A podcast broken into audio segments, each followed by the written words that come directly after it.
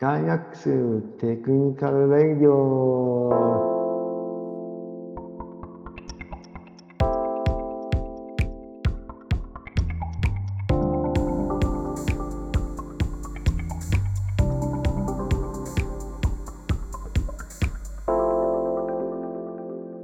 じゃあ今日もあの、ガイアックス technical radio、あの、ガイアックスのメンバーでこ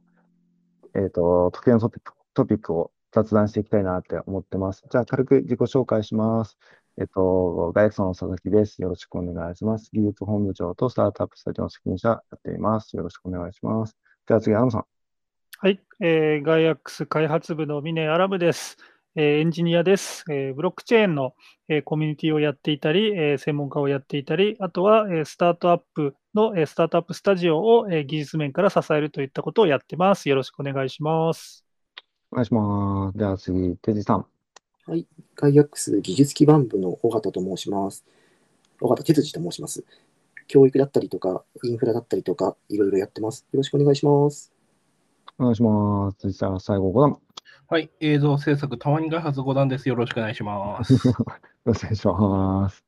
じゃあ今日は、えっと、どんなトピックの話をしようかって思ってるんですが、えっと、ちょうど、えっと、私が今週末とか金曜日かな？金曜日の夕方に、あの、インキュベートファンドさんと一緒にコラボして、あの、スタートアップのための MVP 入門みたいな、こう、登壇をするんで、まあ今日はこう、えっと、で、その中で、こう、ノーコードの、こう、活用方法みたいなのを私トークするんですけど、なんで、こう、今日はノーコードをトピックとしてお話しできればいいなって思ってます。あの、皆さん、こう、ノーコードツールって触ったことはあります？てつさんとか。何をノーコードというのかは、こうさておき、そういうツールって歴史上たくさんあって、まあ、Yahoo パイプスとかこう、まあ、いろいろなものがありましたよね。まあ、触っそういうのは若干は触ってます。Yahoo パイプスって何ですか？初めて聞きました。あの処理、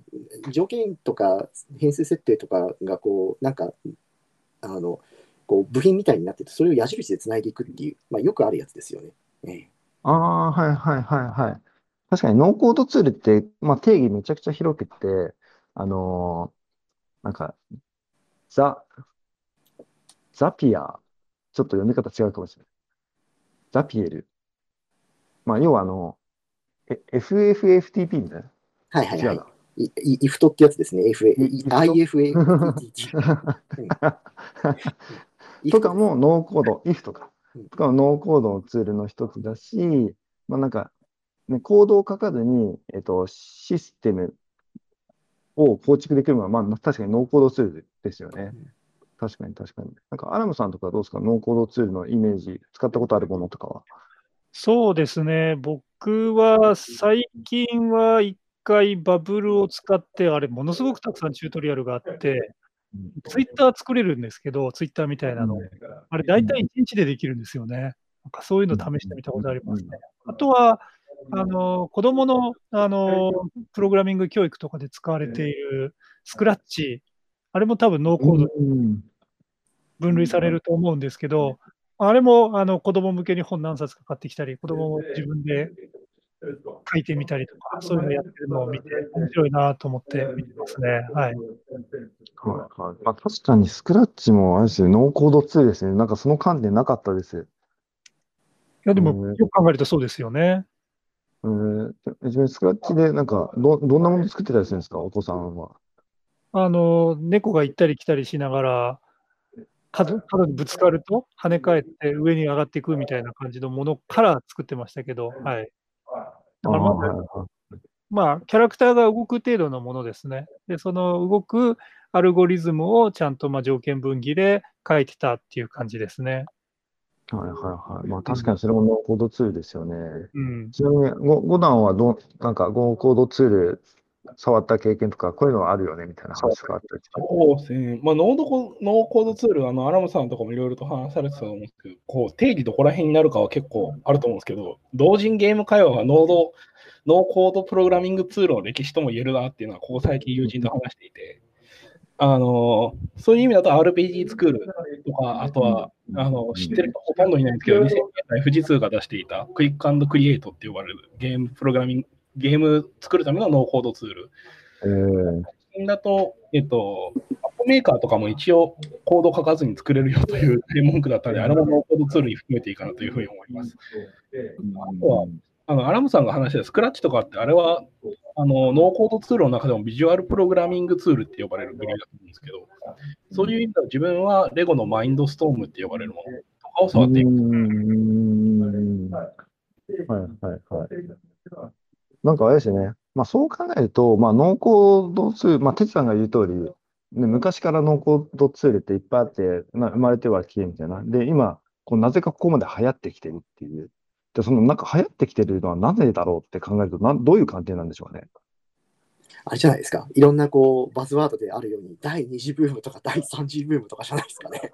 まあそういう観点もありますよね。うん、なんかはたまた、こう、こう今までのノーコードツールは、ピンポイントの、えっと、やりたいこと？ゲこういう簡単なゲーム作りたいとか、こういうじプロセスを自動化したいってものに対するノーコードのサービスっていうのがほとんどだった中で、多分今、なんか時代として変わってきてるなって思うのは、要は何でもできる、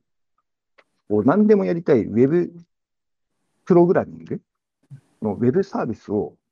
作れるノーコードサービスが生まれてきたっていうのが結構時代の変化かもしれないなってはなんか最近感じてます。